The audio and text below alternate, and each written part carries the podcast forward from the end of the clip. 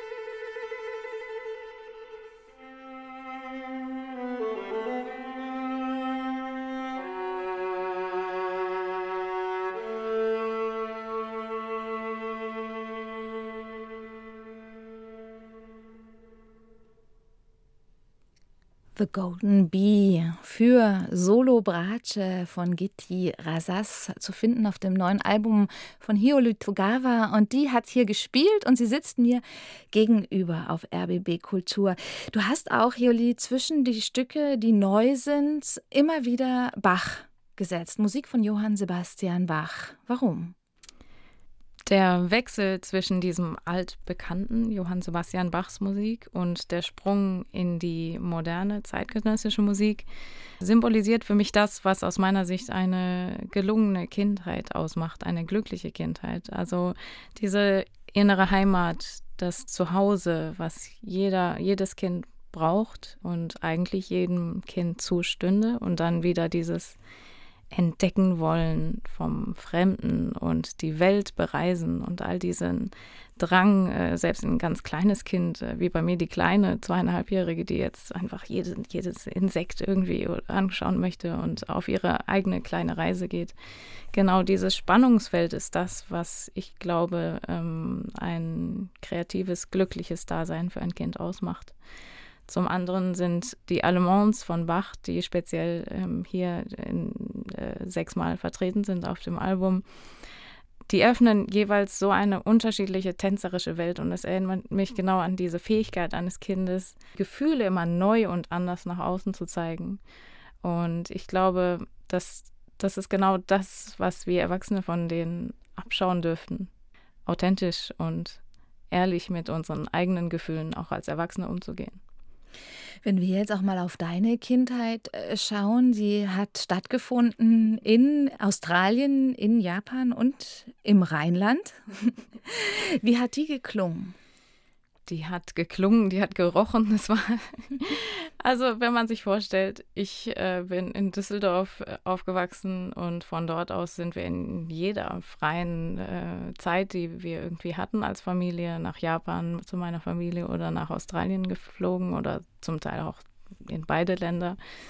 Und ja, also ein kleiner Einblick wäre zum Beispiel äh, diese buddhistischen Zeremonien, die bei mir einfach extrem in Erinnerung geblieben sind. Äh, die Tempel, wie es da geklungen, gerochen hat, äh, die Stille, die Konzentration von Kalligrafiestunden dort und dann wieder ein Flugzeug zu nehmen und in Adelaide zu sein und ähm, auf der Farm meines Großvaters dem Traktor zu sitzen mit Strohhut dann kam ich manchmal zurück und zufällig war Karneval dann im Rheinland. Ähm, eine extrem andere Welt und das hat viel mit mir gemacht. Ich glaube, dass ich deswegen jemand geworden bin als Musikerin, der global denkt oder zumindest dafür stehen möchte, für ja, für so eine so einen weltweiten Zusammenhalt, weil ich das Gefühl habe, ich vereine in mir so viele Kulturen und die kämpfen nicht miteinander, sondern die eröffnen mir neue Welten und machen mich zu einem ähm, reflektierten Menschen. Hm. Und dieses Welten eröffnen, würdest du sagen, das ist auch ein Grund, weshalb du Konzerte gibst, weshalb du auf eine andere Art und Weise Konzerte geben willst, als wir es vielleicht sonst so gewohnt sind. Ich weiß von dir, dass es in den Konzerten, die du selber veranstaltest, da gibt es auch Farbe, da wird gemalt oder du trittst auf im hohen Norden an einer Küste, wo unten die Wellen an, an, an, an den Felsen schlagen. Möchtest du die Menschen dahin führen, ein, zu einem bestimmten Ort führen, den sie in sich selber finden?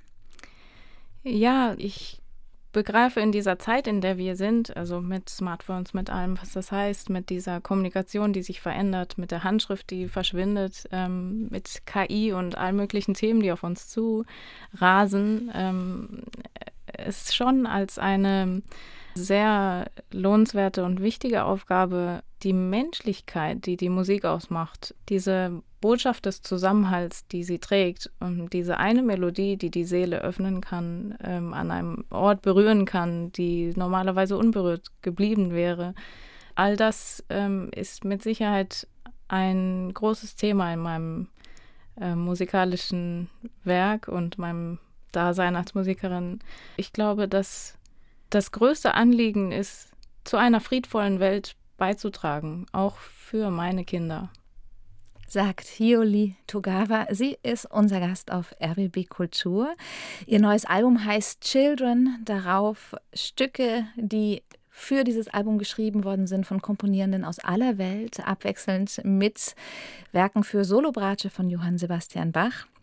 Und wir wollen jetzt noch ein Stück hören. Du hast gesagt, was sich vielleicht anbietet, wäre von Diana Rotaro ein Stück. Was ist das für eins? Der Titel ist schon ähm, sehr interessant. Der heißt Coho Quetus Remix, ähm, wo man sich erstmal fragt, was das bedeuten soll. Das ist ein Wortspiel und äh, setzt sich zusammen aus äh, Kokett und einer mittelalterlichen Kompositionstechnik Hoquetus, wo sich zwei Stimmen extrem schnell miteinander abwechseln. Und genau das ist hier in Töne gegossen und zwar Kinder, die ähm, vielleicht zwei Kinder, die, äh, die sich in einem Spiel verlieren, dann ganz schnell wieder streiten können, um, um wieder im nächsten Moment total glücklich zu sein. Also diese Schnelligkeit der Emotionen, die Kinder äh, äh, entwickeln können, ähm, ist hier in Töne gegossen. Sozusagen ein Abenteuer, auf das ein Kind selbst gehen würde. Und als ich ähm, meiner Tochter, meiner älteren Tochter, dieses Stück vorgespielt habe, ähm, war sie hellauf begeistert, weil sie meinte, ich höre mich mit meiner Schwester streiten.